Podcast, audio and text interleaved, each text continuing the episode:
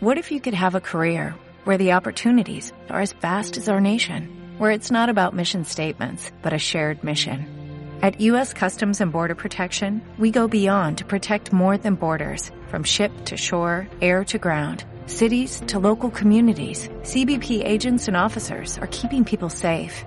Join U.S. Customs and Border Protection and go beyond for something far greater than yourself. Learn more at cbp.gov/careers. Pues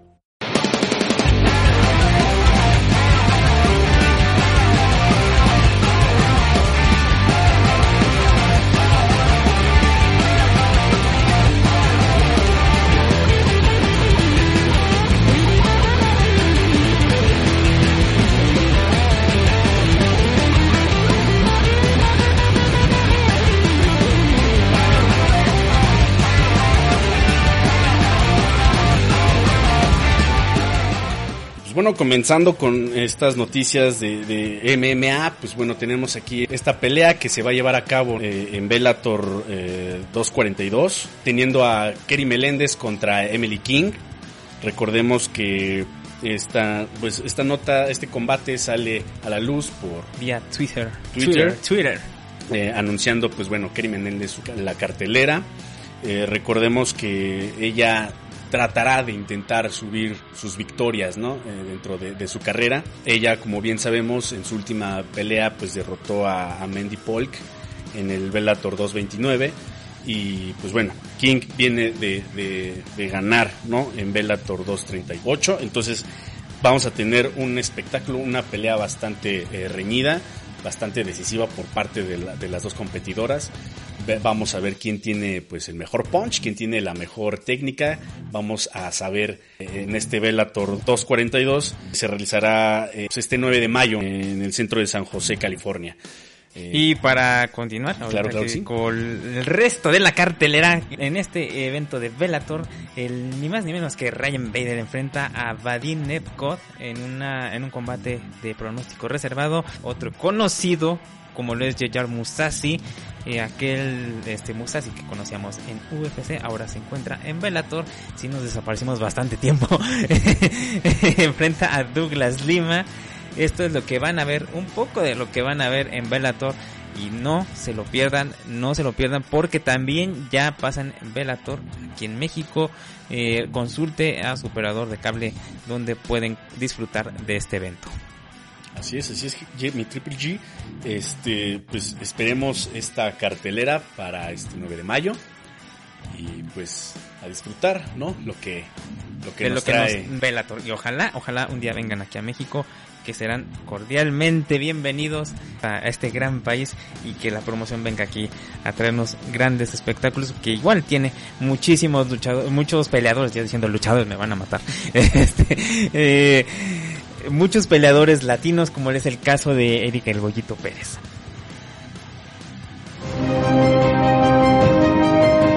Hace unas semanas eh, se llevó a cabo Lux 008, aquella batalla estelar entre Sergio Draco Cosío enfrentando a Hugo Flores, super pelea, peleón, y eh, nosotros estuvimos ahí y tenemos a David estuvo el mismísimo David Villegas estuvo con Eduardo Mendoza eh, parte del elenco de Lux Fight League. Adelante mi querido David con el reporte de este super evento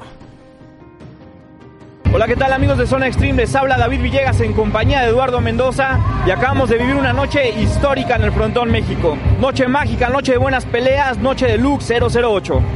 Estoy impresionado, la verdad, de los mejores eventos de Lux. Yo creo que Lux cada vez va subiendo el listón un poco más. Increíble la pelea de César Vázquez contra Luis Rey Gallegos, la finalización excelente. ¿Y qué podemos decir de lo que fue Draco contra Hugo Flores? Increíble pelea, no sé qué habrás opinado tú. Sí, una batalla histórica, sin duda una auténtica guerra la que protagonizaron Hugo Flores y el mismo Sergio Draco Cosío en el octágono. ¿Se habla de un tercer enfrentamiento? Híjole, no sé, yo creo que por lo pronto no. Una revancha inmediata definitivamente no. Y era lo que se había dicho en el primer enfrentamiento a tres rounds, el tercer round se lo había llevado Draco y fue lo que se reflejó precisamente en esta segunda pelea. el, tercero, cuarto y quinto fueron de, Draco, por eso se llevó la, pelea por decisión unánime. Sin lugar a dudas, Lux 008 fue un gran evento de inicio a fin y esperamos verlos a la próxima en Lux Fight Ya saben, vengan a este tipo de eventos y no se lo pierdan. Pues por mi parte es todo y sigan viendo Lux, háganse fans, síganos en, su en las redes sociales y un saludo para toda la gente de Latinoamérica. Micrófonos al estudio y nos vemos a la próxima amigos. WWE Network lanzó su nuevo documental de WWE 24, explicando el regreso de Edge a la compañía. Durante la grabación, el luchador reveló que el año pasado recibió una oferta de All Elite Wrestling para trabajar detrás de cámaras y disputar una lucha más, lo cual lo motivó a hacerse pruebas médicas para ver si estaba listo para volver al cuadrilátero. El mexicano Rey Horus renueva por dos años más con Ring of Honor Así se ha hecho oficial la noticia mediante un comunicado. Además, Horus también ha lanzado un mensaje en Twitter señalando que Rick of Honor es ahora su casa. Sin Cara reaparecerá en un combate en Ciudad Juárez, dentro de una función la cual se realizará a puerta cerrada. Aunque se había anunciado que el gladiador estaría utilizando el nombre de Cinta de Oro, ese día se presentará su nuevo nombre. También da a conocer una alianza con Pagano, con quien se tiene varios planes. La empresa de lucha para preservar el medio ambiente WWF y el CMLL, representado por Qué Monito, hicieron un llamado para concientizar e invitar a los fans a conservar nuestras especies y evitar el consumo de energías no renovables. Hola mi gente, les habla el rey de plata y oro carísticos. Y su amigo, qué bonito. Y estamos aquí juntos para dar unas pequeñas recomendaciones para terminar juntos con el coronavirus. Recuerda, hay que lavarse las manos muy bien, de 20 a 30 segundos, bien lavadas con jabón, para que no te contamines. Y recuerden que si quieres toser, quieres estornudar, siempre hay que poner el brazo cerca de la boca y de la nariz para no sacar más contagios para la demás gente. Y mantén tu distancia, siempre metro y medio de la otra persona, y así podrás estar bien. Recuerden que juntos hay que luchar para terminar con el COVID-19, porque juntos lo haremos posible. Y recuerden que viva, viva México.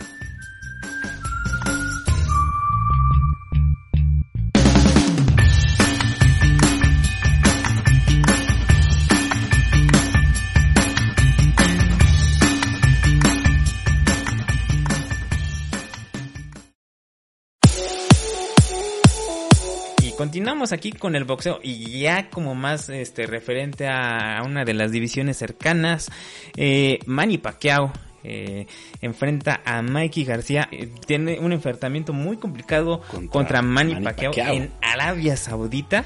Eh, hace unos meses en este en este mismo país se llevó a cabo la pelea por el campeonato de peso completo entre Andy Ruiz y Anthony Joshua y creo que van a hacer lo mismo, va a ser el mismo espectáculo. Y Mikey, que... ¿Serán las mismas promotoras? No. No, no, creo. No, no, no tenemos como mucha mucha información al respecto. Pero este México estadounidense que, que empieza a empujar de a poquito, empieza a, a, dar de qué hablar, ahora va a tener un reto muy difícil. Bastante. Eh, a pesar de que Manny Pacquiao ya está en las últimas de su carrera, sigue demostrando que es un boxeador muy fuerte, que tiene con que... Libra por libra, ¿no? Ajá, exactamente, es uno de los mejores libra por libra dentro del mundo del boxeo. Y pues ahora se enfrentará a este muchachín de Mikey García. Y continuamos, continuamos con esta con esta ronda de noticias del boxeo. Anthony Joshua ya tiene rival para defender sus tres títulos mundiales. Ya que estábamos hablando de Arabia Saudita, Anthony Joshua enfrenta a un nuevo, nuevo boxeador de nombre Kubrat Pulev. Kubrat Pulev. Pulev. Esto Se, va a celebrar en Londres, en la tierra natal. El próximo 20 de junio, me parece, ¿no? Eh, ahí en Londres. Ajá, es. Eh, esta pelea. Ajá, este será el primer evento boxístico que se llevará a cabo en el estadio del Tottenham, Hotspur. No sé cómo se dice. Tottenham, Hotspur. Sí, no, Es, que el acento inglés es, muy, inglés. muy chido. Como, como, como entre cucho de, de Don Gato. don Gato? cucho de Don Gato. Oiga, Don Gato. Oiga, Don Gato. Así, así es más o menos. Y eh, se pondrá en juego los cinturones de la Asociación Mundial de Boxeo, de la, eh, la Federación Internacional de Boxeo y la Organización Mundial de Boxeo. Esto después de derrotar a Andy Ruiz en Arabia Saudita.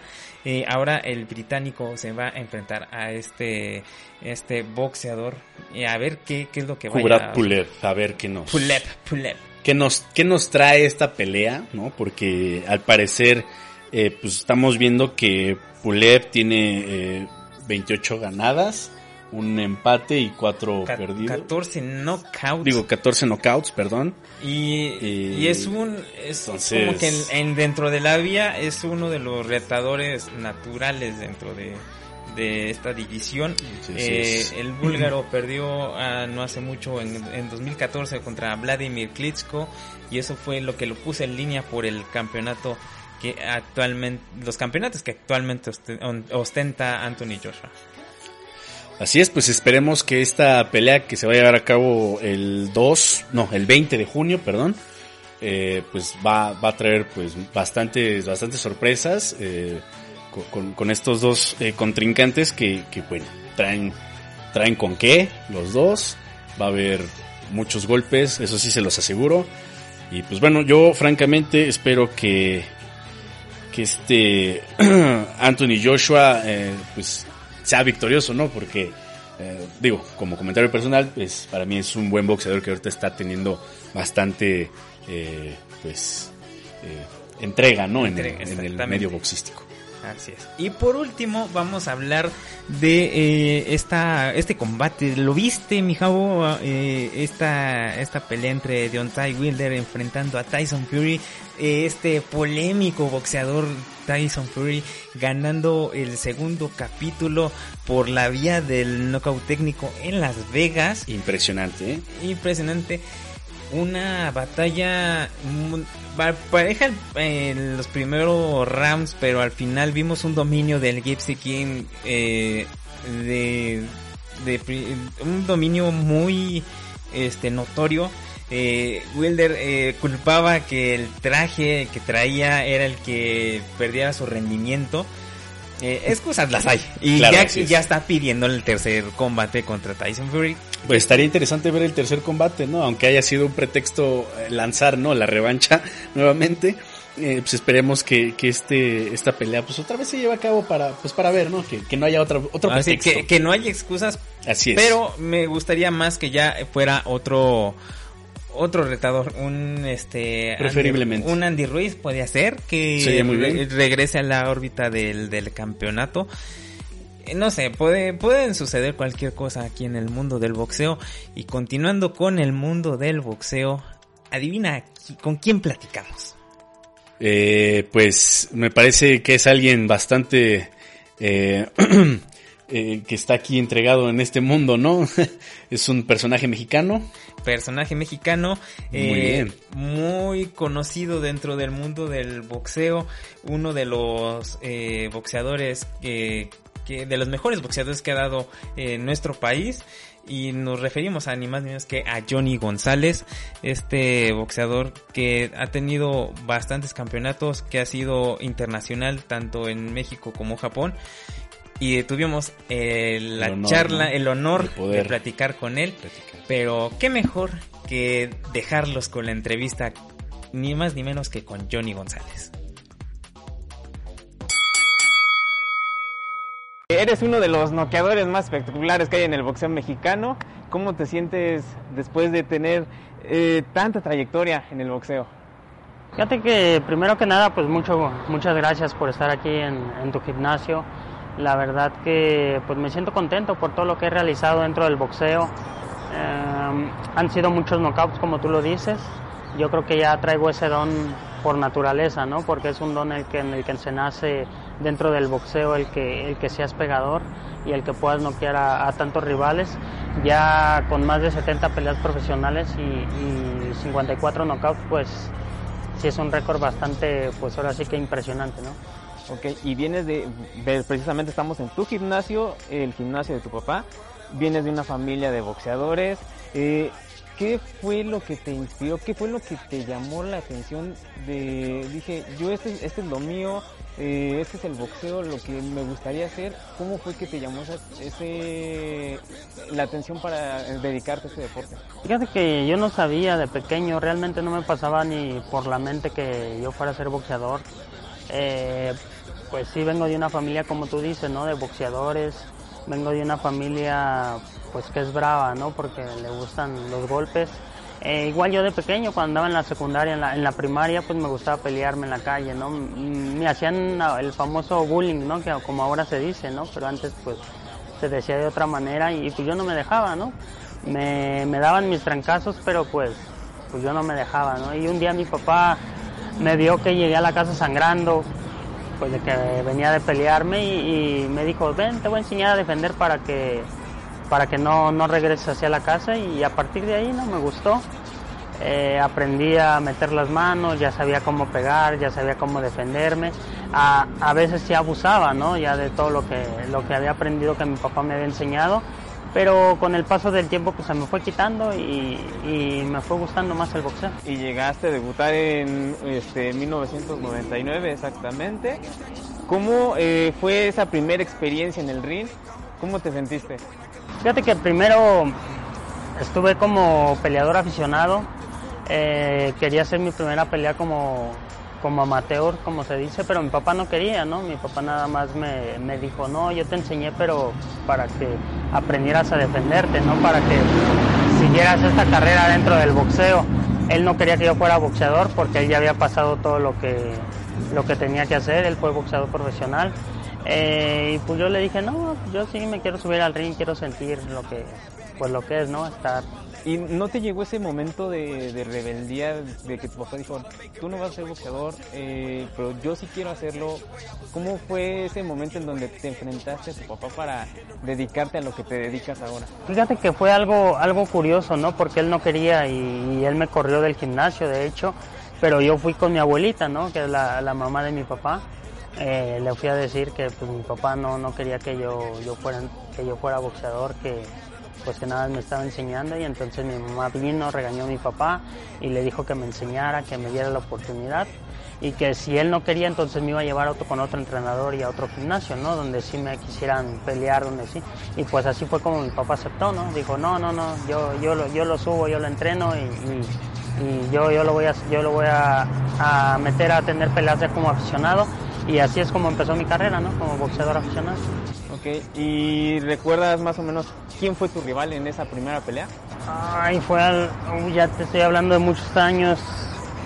Eh, yo me acuerdo que fue en un 15 o 16 de septiembre, que son fiestas patrias, que regularmente hacen eventos, hacen feria y, y hacen eventos deportivos aquí en la colonia, de hecho en la Constitución de la República, que estamos aquí muy cerca. Eh, fue contra un rival que llevaba como tres peleas y la mía era iba a ser la primera, ¿no? Y le empaté, de hecho la dieron empate porque fue una pelea muy cerrada, muy pareja y, enfrentar a un peleador que ya me llevaba más experiencia y, empatarle, pues eso me, dio la confianza de que podía hacer cosas más grandes Y ahora ya tienes una gran experiencia, tienes aproximadamente más de 70 peleas ya este, en el boxeo profesional. ¿Cómo, este, ¿Cómo se prepara Johnny González antes de cada pelea? Ay, fíjate que muy duro, ¿no? Los entrenamientos son los más difíciles, la preparación para, para una pelea yo creo que es la más es la más desgastante. A veces es más desgastante el entrenamiento que la pelea, ¿no? Eh, muchas veces me ha tocado prepararme como en esta ocasión, que ya llevo dos meses, dos meses y medio preparándome para una pelea y luego llega a terminar en el primer round, ¿no? O sea, termina la pelea, ¿no? Todo el tiempo que estuviste entrenando, preparándote para que terminara de esa manera, ¿no? Eh, ha existido otras ocasiones que he llegado hasta la larga ruta, los 12 rounds, pero voy bien preparado, entonces pues no tenemos problema, ¿no? En condición física, en, sentirnos bien física y mentalmente arriba del ring, pero sí, las preparaciones son, son muy intensas día a día. Y al momento de bajar del ring, de, al momento de ganar una pelea, ¿cómo te sientes, Johnny, después de terminar ese combate? Fíjate que me siento contento, agradecido, primera, primeramente que nada, si salimos con la victoria, como tú lo dices, por toda la preparación, todo el esfuerzo, todas las ganas que, hice durante el gimnasio y durante la preparación para, para cumplir el objetivo que es que nos levanten la mano, ¿no? Cuando es lo contrario, cuando es la derrota, pues de igual manera, ¿no? Agradecemos pues porque bajamos de pie, porque bajamos con bien del ring, pero analizamos por qué sucedió, ¿no? Por qué vino la derrota para, para en la siguiente combate, en la siguiente pelea, pues no cometer los mismos errores. ¿Y no has llegado así como a pensar eh, una derrota que eh, te haya marcado tanto que digas, hasta aquí ya no quiero este, seguir peleando. ¿Cuál fue esa, esa pelea que te, hizo pensar las cosas? Sí, fíjate que fue en el 2008, si mal no recuerdo. Fue contra un peleador japonés, me noqueó en el tercer round. En Monterrey. En Monterrey, en, la, en, la, arena, en la arena Monterrey. Eh, sí fue una, una pelea pues muy dura para mí, no más que nada psicológicamente sí me dolió bastante por, por cómo fue, cómo terminó la pelea y que incluso estuviste ausente varios meses. Sí, estuve ocho meses retirado del boxeo, totalmente me desconecté de todo, no quería saber nada, o sea, nada de box, nada, nada totalmente, ¿no? Eh, me sirvió para reflexionar, me sirvió para pensar bien las cosas. Eh, pues sí fue algo, algo, algo difícil, ¿no? Pero que, que te das cuenta realmente quiénes son las personas que están a tu lado en ese momento, quiénes son las personas que realmente te apoyan, ¿no? Eh, te voy a decir, antes de la pelea tenía 100, 200 personas atrás de mí apoyándome. Eh, cuando estoy en mi casa que me retiro, si acaso fueron nada más tres personas, dos familiares y un amigo a, hablar conmigo a mi casa para convencerme de que regresara otra vez al boxeo. Y un compadre fue el que me convenció, ¿no? Que me dijo, regresa, te da mucho que dar y todo pero ahí fue cuando hice el cambio de entrenador, de hecho. De hecho, dejé a mi papá y fue cuando me fui a entrenar con, con Nacho Beristain. En ese tiempo con Nacho, ¿qué tanto aprendiste y qué tanto fue esa experiencia con Nacho? Cuéntanos un poco más acerca de esto. Ah, muy buena, realmente no me arrepiento de haberme ido a entrenar con Don Nacho Beristain. Es una persona, eh, ¿qué te puedo decir? Una persona muy, humilde dentro del boxeo, pero muy exigente, ¿no? Que tiene mucho conocimiento eh, me ayudó a mejorar mucho en todos los aspectos, tanto en lo personal como en lo físico, como en el trabajo. O sea, yo creo que gracias a las enseñanzas que me dio Don Nacho durante el tiempo que estuve entrenando con él, pues eh, fui un mejor peleador y una mejor persona. Y ahorita que nos estabas contando acerca de tu de las personas que te ayudaron a salir adelante, tu familia, cómo te inspira, cada día para que tú sigas peleando, ¿qué, qué sentimiento tienes? Acerca de eso? yo creo que la familia es una parte muy importante, no nada más en el boxeo, yo creo que en todos los deportes, ¿no? Cuando estás tú tranquilo mentalmente, físicamente, y cuando no tienes ningún tipo de problemas de por medio, yo creo que las cosas se dan, se salen por sí solas. Eh, cuando vienen las derrotas es porque a lo mejor pues hay algún problema pues ahí, ¿no? Por ahí que, está atravesando, que no llegas a, al 100% en una pelea. Eh, me ha sucedido, realmente me ha pasado. Son cosas que, he aprendido parte de la experiencia dentro de, también del boxeo. Pero yo creo que la familia es, es el motor para mí para, para seguirles dando esas alegrías, ¿no? Y que sigan que sigan sintiéndose orgullosos de Jerry González. Llega el momento donde conquistaste el campeonato eh, de peso gallo del CMD. De la OMB. De la OMB. ¿Cómo te sentiste al conquistar ese campeonato? Fíjate que en ese momento fue muy difícil para mí conquistarlo. Eh, ¿Por qué? Porque veníamos de una situación difícil eh, que estábamos atravesando. 20 días antes de, de, que yo disputara el título mundial, pues uno que era mis entrenadores, que era también mi tío, eh, decide suicidarse, quitarse la vida. 20 días yo, antes de disputar el título mundial, nos estamos preparando para esa pelea, algo muy importante para todos nosotros. De hecho, aquí estaba realizando mi preparación. Ahorita como están viendo el gimnasio, pues, pues no es nada que ver, ¿no? A comparación de antes, era prácticamente un camellón, nada más estaba un, un aro ahí de básquet, ahí colgábamos el costal y un, y un arito donde colgamos la pera y o sea era un baldío aquí prácticamente. ¿Y cómo creció todo esto? ¿Cómo fue que tu papá vio este gimnasio ya con techo, con ventanas, ya como algo más profesional? Pues fíjate que a partir de eso, ¿no? Es cuando nace el apoyo, ¿no? Viene, viene esa oportunidad título del mundo. Eh, yo quería tirar la pelea por esa situación de que había fallecido mi tío. Eh, igual mi papá, mis tíos, o sea, toda la familia, ¿no? Échale ganas, tienes que pelear esa pelea. Y, Y pues total, ¿no? Decidimos pelearla, decidimos combatir y pues ganamos, ¿no? El título del mundo lo ganamos. Eh, así es como el gobierno se da cuenta que pues aquí en, en este camellón pues hay talento, eh, que nació un campeón del mundo, ¿no? Aquí de la colonia y es como deciden apoyarnos, ¿no? Primeramente nos apoyó la delegación poniendo un techo, cosas, eh, después llegó a manos del jefe de gobierno que en ese tiempo era, ay, no me acuerdo quién era en ese, no era Mancera el otro, el que estaba antes de Mancera, bueno, él nos apoyó y así fue, como realmente mandaron a hacer todo, a techar. Eh, vieron que aquí nacían jóvenes con talento, con futuro. Después también nació otro campeón mundial que fue, como fue Edgar Sosa, Ana María Torres, también nacieron de aquí. Entonces, este, pues así es como el gobierno decidió apoyar y mandó a construir bien todo esto. Y aparte es como un concepto muy especial porque es al aire libre, es un gimnasio del pueblo para el pueblo y han nacido, como tú comentas, este, campeones mundiales. Eh, ¿Cuál es el, el, mensaje que tú le das al talento que viene próximamente, que está en este gimnasio? ¿Qué es lo que, qué mensaje le das a esos jóvenes que están entrenando aquí o que están entrenando en cualquier gimnasio de boxeo? No, pues que le echen ganas, realmente todo se puede, ¿no? Eh, ahorita pues ya es un gimnasio bien hecho, con todas las comodidades que tú puedas tener. Eh, anteriormente pues no teníamos nada, ¿no? Mm, teníamos el sol a todo lo que da, cuando llovía pues nos mojábamos, el aire nos daba el polvo, la tierra, o sea, realmente era algo muy, muy difícil para nosotros. Ahora que tienen todas las comodidades, pues que las aprovechen, ¿no? Al máximo. Aparte, pues a mí me gusta entrenar aquí porque los jóvenes me ven entrenar, se motivan, eh, soy como una inspiración para ellos, ¿no? Que, que están chiquitos. claro, este, así es. Ven mis fotos adentro de ahí del gimnasio, con mis títulos mundiales, entonces pues luego se sorprenden, ¿no? O sea, no creen que soy yo el que está, el que está entrenando y pues eso a mí me llena de alegría, de orgullo y ojalá que ellos le echen ganas para que el día de mañana pues, pues puedan ser unas grandes figuras del deporte.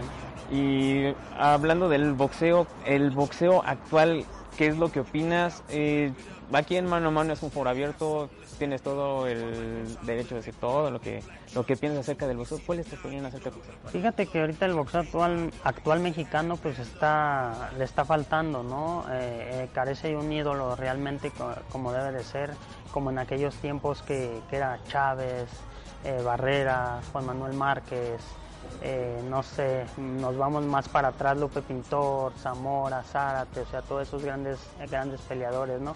Hoy actualmente, pues, yo creo que el mejor y el más taquillero pues, es Saúl Álvarez, ¿no? El Canelo, ¿no?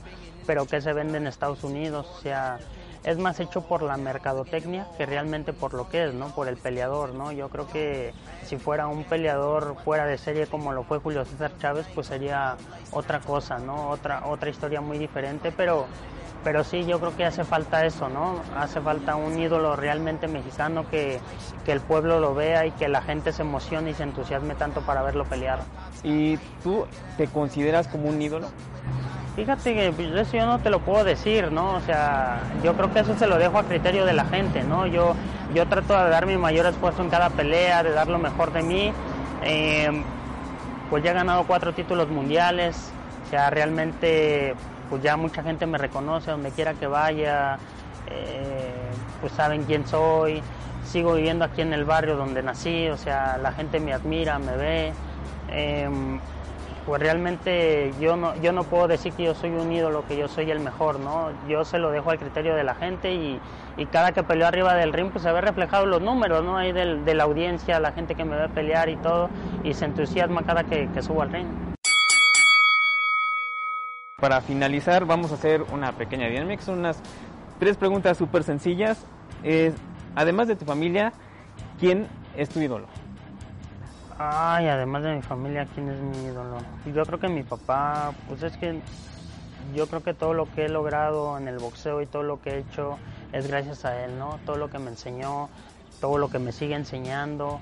Eh, todos los consejos que me dio cuando llegué a ser campeón del mundo, que quería perder el piso, o sea, conoces mucha gente de todos los ámbitos, de todos los medios. Y justo que tú hablas de ese tema, ¿no llegaste como que a decir, veo el dinero y quiero, no sé, enviciarme más de, tener más dinero. ¿Llegaste a vivir ese momento? Sí, realmente sí, ¿no? Yo creo que pues, el que diga que no, pues está mintiendo, ¿no? Te llega, te llega esa fama, te llegan todos los disque amigos, eh, muchas cosas realmente de todos los ámbitos, ¿no? Conoces gente buena, gente mala, o sea, ya cuando eres una persona famosa, cuando ya la gente te reconoce, cuando ya sales en televisión, en periódicos y todo, eh, te salen amigos por donde quiera, ¿no? Pero siempre mi papá estuvo ahí al pendiente, estuvo conmigo y, él siempre me ha ayudado a, estar con los ojos bien abiertos, ¿no? Ok.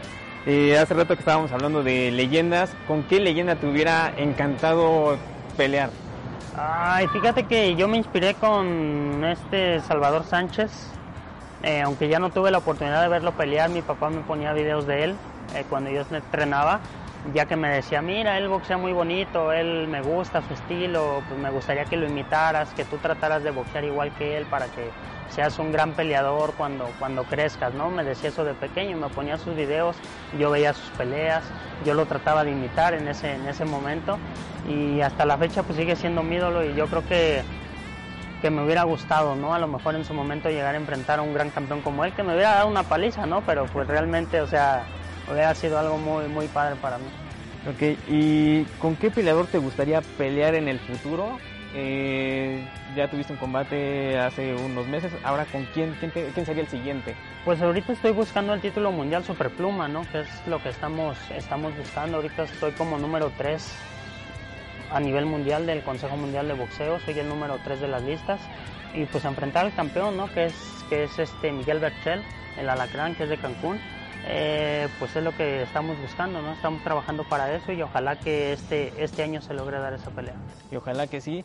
Y pues bueno, muchísimas gracias Johnny, muchas, muchas gracias.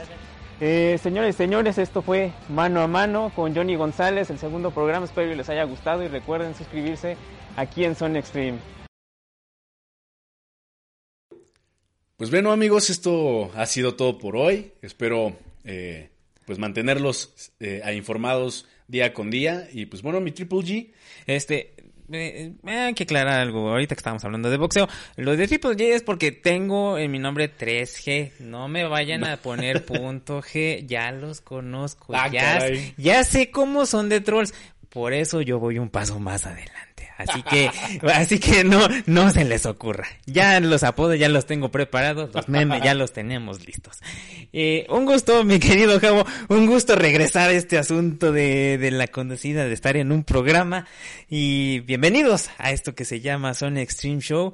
Eh, vamos a tener un programa cada mes. Vamos a tener grandes invitados, vamos a tener mucha información, vamos a estar en grandes coberturas, eh, tanto artes marciales mixtas, tanto lucha libre, tanto MMA, jiu-jitsu vamos a estar hablando también. Vamos a hablar también de muchos eventos, vamos a hablar también de, vamos a estar en los mejores eventos, muchísimas cosas. Se vienen grandes cosas aquí en Zone Extreme Show y con los mejores conductores que saca Javo, eh, Mike eh, García que no estuvo con este con nosotros, pero eh, le mandamos un, gran saludo. a Diego, Diego Lecanda que también va a estar aquí en Zone Extreme Show hablándonos de artes marciales mixtas y muchísimos muchísimas cosas más. Así es, mi querido Triple G. Triple G. Pues no me digan punto G. Por favor. Vamos a estar tratando de, de traerles la mejor información y los mejores eventos. Sin antes recordarles que pues siguen nuestras redes sociales, son Extreme, en tanto Twitter como en Facebook. Tenemos Twitter, Facebook, eh, Instagram. Instagram. Instagram tenemos este YouTube, Twitch, tenemos este, ¿qué más tenemos? Eh, tenemos Spotify, andamos en todos lados. Eh, acá abajo en la descripción, eh, en YouTube habrá, este, estarán todas las redes sociales. Eh, activen la campanita para que vean este show cada que, cada que lo subamos y los contenidos nuevos que, habrán. Eh, dentro de eh, Zone Extreme, como las coberturas, entrevistas exclusivas, muchísimas cosas más y también vamos a, este, a tener el contenido exclusivo de este show, tanto para YouTube y Twitch, como para Spotify y iTunes. Así que no hay excusa para no ver este show. Así es, pues ya, ya escucharon, pueden seguirnos en cualquiera de estas redes sociales que, en las que estamos activos. Y pues bueno, activen las notificaciones para, para estar este, actualizados, ¿no? En este mundo del deporte. De combate, de combate. De Así que pues no nos queda más, mi querido Javo. Muchas gracias por acompañarnos en esta primera primer programa aquí en estudio de Son Show, porque recuerden que el otro programa era el de Sin Cara. Ahora, ahora sí, este es el, bueno. este es el chido. Pues igualmente, mi, querido Triple G, un gusto eh, estar contigo en esta primera emisión y pues esperemos estar más adelante haciéndoles llegar más información y más eventos de, este y más opinión y más opinión. Muchachos, un gusto saludarlos y nos vemos la próxima.